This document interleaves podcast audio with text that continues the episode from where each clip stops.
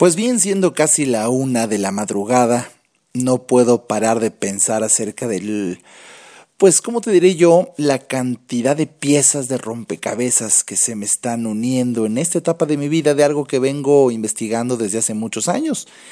Y hablaré de toxicidad, del concepto de toxicidad.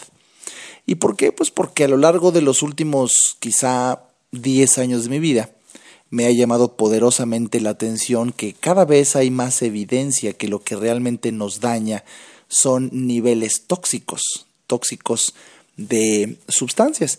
Aquí lo interesante sería pues compartir contigo, ah, tengo tanto que decirte, pero compartir contigo, por ejemplo, la definición que da el diccionario de la Real Academia Española de la palabra toxina.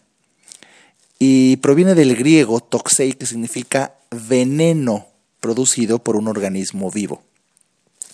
Aquí el concepto más eh, alarmante del concepto de toxina es que es un veneno, es algo que te mata, es algo que te hace daño. En esencia, esta sería la idea central. Una toxina es algo que te hace daño a tal grado que podría llegar a matarte. Pero lo que a mí como médico me ha llamado poderosamente la atención es que hay sustancias que se le administran a pacientes para buscar su bien, para mejorarlo, para muchas veces curarlo, pero necesita administrarse al paciente en determinada cantidad. Ya que si ese mismo, esa misma sustancia que le procura o buscamos que le haga bien, intentamos que le haga bien, si esa misma sustancia se le inyecta en cantidades mayores, automáticamente se convierte en algo tóxico. Fíjate qué interesante, algo que en cantidades pequeñas podría ser bien, la misma sustancia en cantidades mayores podría generar toxicidad y podría dañar ahora paradójicamente al paciente, incluso matarlo. Y por eso se habla de que existen sustancias tóxicas y también se habla de que existan niveles de toxicidad de alguna sustancia. Voy a nombrarte aquí pues algunas historias que son las piezas del rompecabezas y que en este noviembre del 2011 es la primera vez que siento que se están armando. Porque desde que yo estudié medicina hace ya varios años pues tuve la oportunidad o la sincronía o como quieras verlo de ser uno de los estudiantes de medicina que en aquel entonces más sabían de lo que se conocía del SIDA. El SIDA, el síndrome de inmunodeficiencia adquirida, pues yo estudié medicina cuando estuvo de moda el surgimiento, digámoslo así, el nacimiento, digámoslo así, de esta enfermedad, en donde el doctor Luc Montagnier de, de Francia y el doctor Robert Gallo de los Estados Unidos pues se peleaban por el hallazgo de haber descubierto al fin que el origen del SIDA era un virus y de hecho fue tan peleado que qué autor era el que descubrió que se trataba de un virus, el origen del SIDA, que no, no se pudo por ninguna manera eh, ya poder poner en claro quién era. Y además, fíjate qué interesante, un norteamericano y un ruso, entonces sigue siendo el, el pleito ancestral ahora en dos talentos. Y no, no se pudo, entonces se quedó así. En la historia de la ciencia se aceptó que tanto el doctor Robert Gallo del Instituto Nacional de Cancerología de los Estados Unidos de Norteamérica, como el doctor Luc Montagnier, el eh, alto ejecutivo del, eh, Instituto Pasteur en Francia, pues son los genios que descubrieron que el eh, virus del SIDA, la, causa del SIDA era un virus. Pero, pero imagínate que alcancé a conocer tanto de esto, digo, te lo estoy diciendo ahorita simplemente recordando, no estoy leyendo nada, y, y, la gran sorpresa es, imagínate el calambre, por favor, sígueme en esto. Imagínate el calambre cerebral que implica que años después, muchos, pero muchos, pero muchos años después, estamos hablando de quizá 20, uno de los investigadores que a nivel mundial son a quienes se les atribuye el descubrimiento de la causa del SIDA. Estoy hablando ahora del doctor Luc Montagnier. Veinte años después, siendo premio Nobel en el 2008, pues dirija un laboratorio que se llama Probiox hoy en día, y en donde ha sido, para los que nos hemos enterado, un cisma emocional y un cisma intelectual que el mismísimo doctor Luc Montagnier se desdiga y empiece a afirmar que la principal causa del SIDA no es un virus, sino sin una deficiencia alimentaria que produce un estado de intoxicación, de un exceso un exceso extraordinario de radicales libres. Traduzco que el SIDA se hace que el organismo se haya orillado a un estrés oxidativo violento, dañando de una forma eh, tremenda por estrés oxidativo el sistema inmunológico. Sorpresa, el que hace 20 años a nivel mundial se afirma que descubre que la razón del SIDA es un virus, pues ahora dice que no. Y quizá te esté tomando por sorpresa lo que te estoy diciendo y tú sigues creyendo que es un virus porque hace 20 años se hizo tanta publicidad y los siguientes años se siguió haciendo tanta publicidad porque descubre uno con el paso de los años y sobre todo con la apertura que da nueva conciencia que hubo un gran, gran, gran, pero gran negocio atrás de todo esto. Entonces la industria farmacéutica, que es uno de los negocios multimillonarios en dólares, pues le convenía que celebridades de este nivel afirmaran que una enfermedad que salió como una creación, pues vendiera tantos miles y miles y miles y miles y miles de dólares, pues tratando de eliminar un virus que para colmo no se puede. Curiosamente es el único virus que no se puede. ¿Te imaginas? No sé si estoy revelándote ya el gran negocio que hay aquí. Para colmo, ahora dice el, el, científico que a nivel mundial demuestra que se trata de un virus, que no, que no es un virus, sino que es estrés oxidativo por un estado de, toxicidad muy grande. Y, y, quizás si tú no estás enterado de esto, pero hay otros médicos muy afamados, en internet búscalo, verdaderas causas del SIDA, busca ahí toxicidad y ahora mismo no recuerdo el nombre porque ya fue más, fue más reciente y ya no me dediqué yo a eso, pero hay una escuela importante a nivel mundial que, que te demuestra que, que el SIDA tiene un origen fundamentalmente tóxico.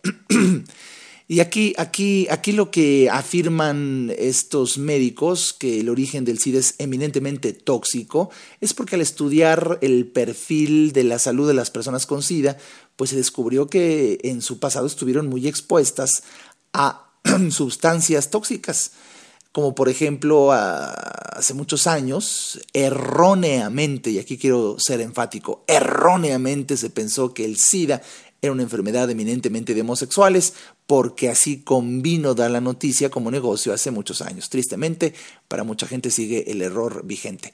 Sin embargo, pues en los análisis de estos nuevos expertos ha, coincidido que una gran cantidad de homosexuales, eh, sobre todo promiscuos, se combinó su actividad con una enorme cantidad de drogadicción y esta drogadicción es exactamente la drogadicción la que depletó el funcionamiento del sistema inmunológico y aparece esta inmunodeficiencia. Esta es una teoría, pero, pero la más violenta es la que da el mismo Luc Montagnier, que esto te dice que es estrés oxidativo y él te explica que de todo el mundo, el lugar donde hay más, más pacientes con SIDA graves es África y allá no precisamente predomina el homosexualismo, sino la desnutrición.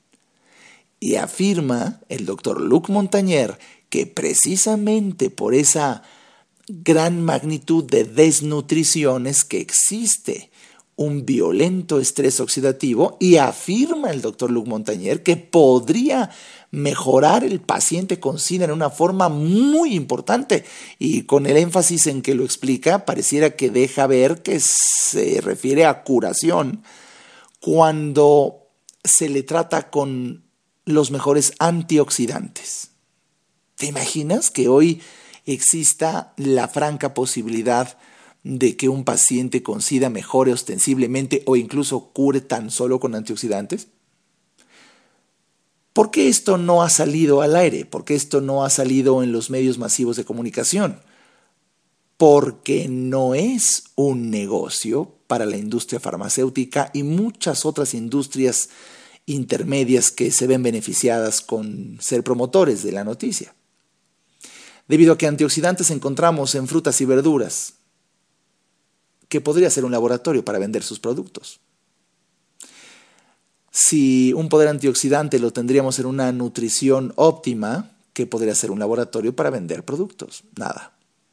Pues bien, esto que te estoy comentando, imagínate los golpes que me ha dado, los calambres cerebrales al ser testigo y al ser eh, juez y parte como médico y como observador de la conducta humana y como líder de opinión, el estarme dando cuenta de, de cómo se juegan las piezas de los grandes negocios a nivel internacional en la Big Pharma businesses, acompañado de los nuevos hallazgos en donde pareciera que las personas, conforme más cerca están de la muerte, como el doctor Lou Montañer no quisiera irse a la tumba. Esa es una opinión profundamente subjetiva de mi parte, de ese tipo de momentos en donde no quisiera él irse a la tumba sin decir mentí, mentí, mentí por conveniencias y negocios, pero esto no puede seguir. Y esto se combina precisamente con esta etapa eh, que acabamos de pasar, este portal del 11-11-11, en donde la verdad empieza a surgir de una forma muy imponente.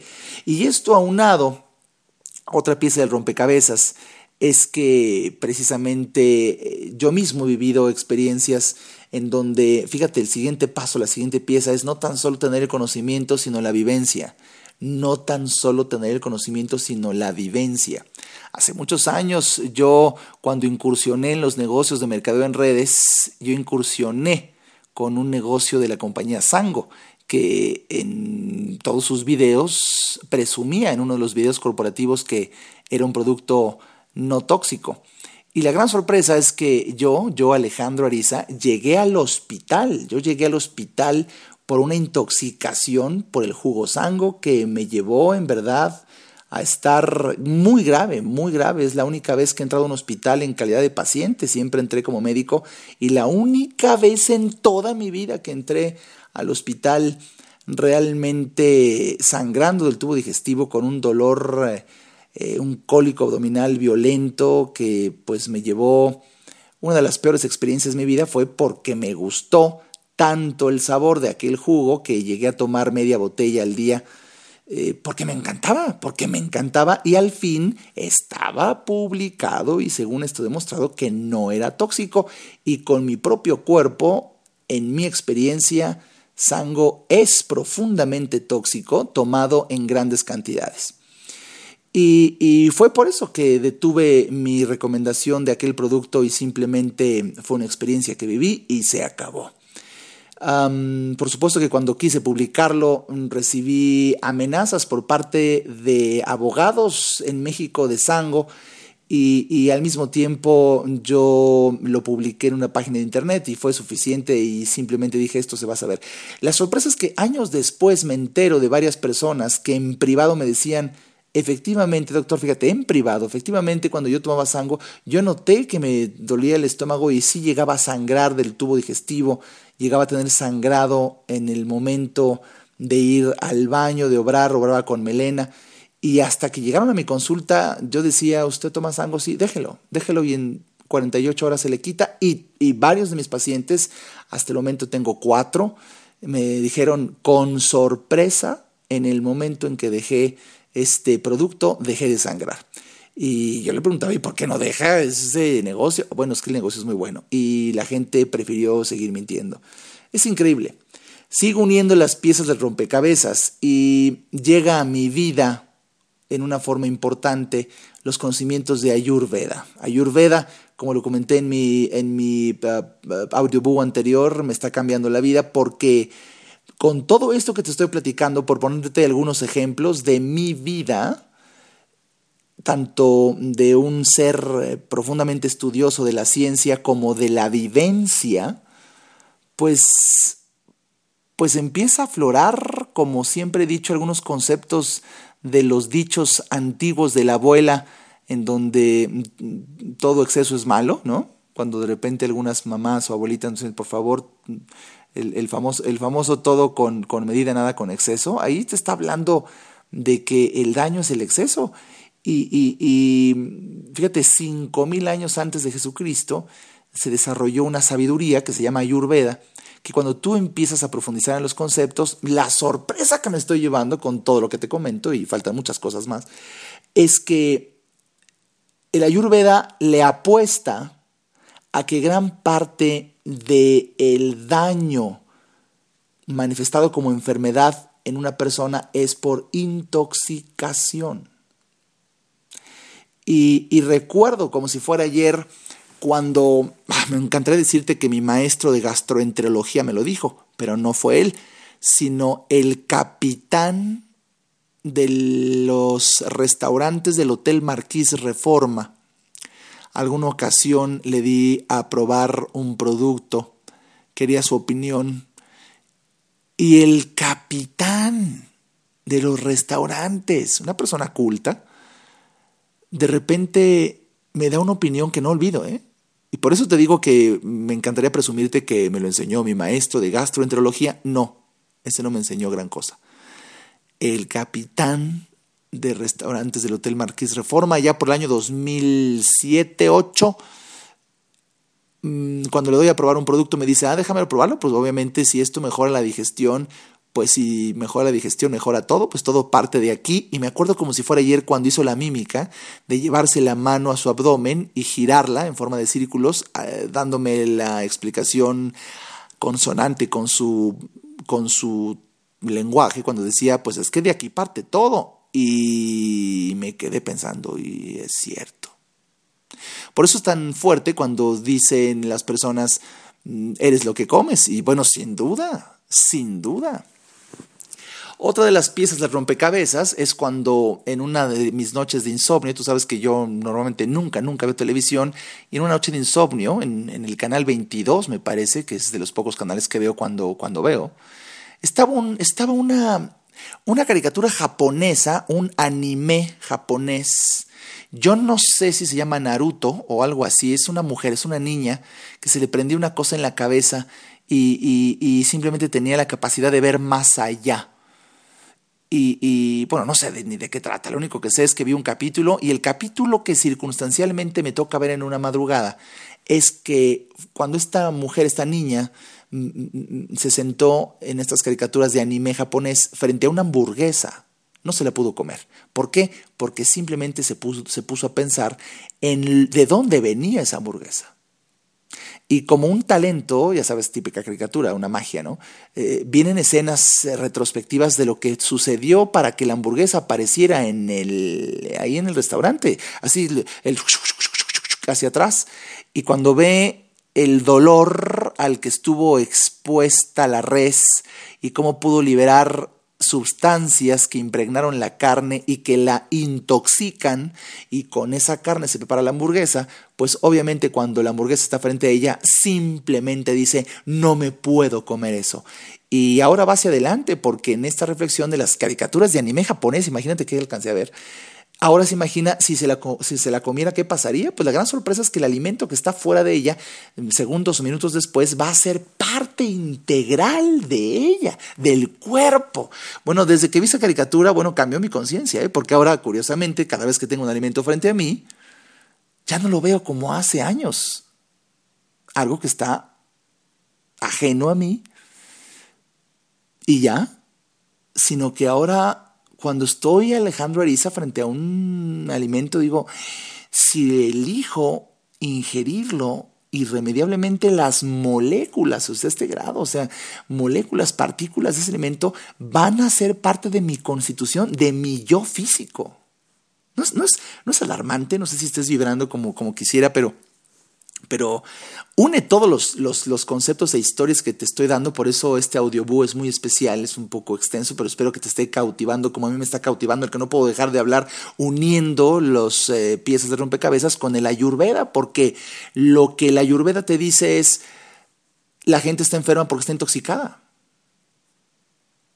wow, o sea, olvídate de virus, bacterias, riquecias, hongos, que sin duda, sin duda participan en el proceso de enfermedad, sino que su origen es la intoxicación. Es, es como cuando a alguien le duele la cabeza, bueno, en la cultura, en la cultura occidental, pues es muy común, tómate un par de aspirinas y se acabó. Por, porque la industria farmacéutica hizo un trabajo muy bueno en el inconsciente colectivo de la humanidad en donde muchos de inmediato frente a una enfermedad están buscando la solución, el fenómeno curativo, la medicina. Entonces me doy la cabeza, la aspirina y se acabó. Y, y, y, puede desarrollarse en el inconsciente de la persona diciendo, bueno, si me duele la cabeza es porque es que me falta mi ácido acetil salicílico, o sea, mi aspirina, me la tomo y se me quita. No, o sea, obvio, obvio no, pero, pero parecía que muchas personas em, creen que, que, nosotros necesitamos tener recirculando ácido acetil salicílico, que es la aspirina, y, y, cuando se te baja en los niveles, entonces te duele la cabeza y por eso te lo tomas. no, no es así, pero parece para el comportamiento de muchas personas que van corriendo por su aspirina cuando les duele la cabeza. Aquí lo interesante es ver que estamos tratando de eliminar un efecto sin llegar a la causa. Eso es lo impresionante que me está dando el conocimiento profundo de, Ayurveda. Que, ese conocimiento, fíjate, ya había llegado a mí, ya había llegado a mí hace como unos eh, cinco años, pero no le di la importancia y la trascendencia que tiene, porque como lo he afirmado en algunas de mis conferencias y ahora te lo afirmo en este audioboo, el conocimiento, si es muy avanzado y llega a una persona que no tiene ese mismo nivel de evolución, pues la persona ni siquiera lo alcanza a ver. Yo creo que eso me pasó a mí hace cinco años, no tenía este grado de evolución. Y hoy, que llega en una forma imponente, y sobre todo coincide después del 11, 11, 11, es que estoy preparado, estoy preparado para recibir esta sabiduría milenaria en donde, donde te invitan a que no ataques el efecto generando otra causa, sino que te pongas a pensar cuál es la verdadera causa del efecto que te está molestando. En este ejemplo, el dolor, de cabeza, en donde puedes descubrir que lo que quizá te pase es que no tomas suficiente agua. imagínate que un médico, y habla en este momento, tiene el uso de la palabra un médico, a mí se me entrenó para que en una cefalea, en un, toda una clase de medicina interna, todo, un, todo un eh, apartado del afamado libro de medicina interna, el Harrison, está el extenso apartado de cefaleas, dolores de cabeza. Y, siempre hay que pensar en la solución, la solución, la solución, la solución, en vez de reflexionar en la causa. ¿Te das cuenta el enfoque, el entrenamiento que se nos dieron a nosotros los médicos de este lado del planeta, aquí en Occidente? Hay un problema, de inmediato resuélvelo, de inmediato resuélvelo. Pero casi nadie nos entrenó a buscar la causa que originó el problema para eliminar la causa en el entrenamiento al médico convencional de Occidente, como soy yo, se nos entrenó para eliminar el problema en vez de eliminar la causa del problema. Mm. Y la gran sorpresa es que la manera, muchas veces medicamentosa o incluso agresiva y violenta como es una cirugía, es una solución que va a generar otro problema. Imagínate para mí como estudiante de medicina y hoy por hoy como un médico formalmente titulado y en varias materias con honores, pues imagínate nada más que recuerdo como si fuera ayer el entrenamiento que recibí, yo Alejandro Ariza como médico, el entrenamiento que recibí para, para curar e incluso afirmar, afirmar que, vamos a poner un ejemplo violento, la parálisis cerebral es algo simplemente incurable, es un fenómeno genético tiene una alteración cerebral y es eh, la parálisis cerebral es, es incurable. ¿Te imaginas lo que fue para mí hace tres días? Ver con mis propios ojos que en la India un caso importante de parálisis cerebral mejora en un 70% la movilidad del paciente, de la niña que fue atendida por un médico ayurveda sin medicamentos, sino con el uso de hierbas y aceites. O sea, para mí te lo quiero decir que hace años, hace años me hubieras dicho, úntate un aceite para que te cure, por favor, qué mamada es esa, no, no puede ser. Y hoy que descubro el nivel vibracional que el aceite de una hierba puede tener y cómo afecta el cuerpo etéreo del aceite al cuerpo etéreo de la persona y cómo entendiendo que cada uno de nosotros somos fundamentalmente conciencia. Fíjate qué hermosa definición te voy a dar y que pocas veces he confesado de lo que es una persona. Somos nosotros conciencia, pero así como el agua, así como el agua tiene tres estados, el, el, sólido, el líquido y el gaseoso, es agua, es la misma, es la misma agua. En forma sólida es en hielo, en líquido es agua líquida tal cual y, y en forma gaseosa es vapor pero es la misma, es la misma, la misma eh, estructura molecular, es lo mismo. Bueno, nosotros somos conciencia, somos conciencia, en tres estados. La conciencia en estado sólido se llama cuerpo humano. La conciencia que eres en estado líquido se llama emociones. Y la conciencia en estado gaseoso es tu mente y tus pensamientos. Mm. Y es un continuo, es lo mismo. Es agua, es lo mismo. Es conciencia. Por eso, con esta explicación que estoy dando y que nunca había dado, cuando tú modificas un pensamiento, es cuestión de tiempo para que afecte el cuerpo. O sea, usando la misma metáfora, si yo quisiera transformar de inmediato el vapor en hielo, obviamente no se sucede de inmediato, tendrá que pasar tiempo para que se, vea el, cambio que sucedió en el vapor, se puede manifestar en el hielo, pues aquí el cambio en un pensamiento se manifiesta en el cuerpo. Pero entendiendo que todos los elementos, y sobre todo hoy, con lo que he estudiado también de nanobiotecnología, tiene una unión a nivel molecular, todo, todo, todo, todo, pues imagínate lo que implica que el cambio en tu alimentación transforme tu vida específicamente la membrana celular. Tengo 10 días, 8 días aproximadamente eh, haciéndome un, té de jengibre, por ejemplo. ¿no? ¿Quieres sorprenderte? Por favor, métete a cualquier página de internet y, y lee ahí las propiedades del jengibre. Y si se combinan con, una pequeña porción de, miel de abeja, eh, pero tiene que ser miel de abeja. Simplemente te puedo decir que mi digestión ha mejorado en un 90%. Y también está demostrado que el estado de ánimo se modifica, se modifica cuando se modifica la digestión. Ah, no sé si te estoy en este audiobook tan especial revelando el por qué muchas veces no puedo dormir, porque se me arremolinan los pensamientos y simplemente piezas las rompecabezas de mi vida que estaban sueltas, pareciera que después del 11, 11, 11 se están uniendo de una forma asombrosa y tan solo te puedo decir, estudia Ayurveda. Es una sabiduría milenaria. Hay mucha información en Internet. No pienso recomendarte algo específico ahora porque, porque tu intuición te debe llevar a la mejor fuente de información. Hay muchos libros hay, hay em, eh, pues una enorme cantidad de información, busca la que más te complazca. Yo creo que aquí en Nueva Conciencia pronto revelaremos algún seminario que mi corazón me dice, Alejandro Ariza, por favor, con tu estilo, explícalo tú.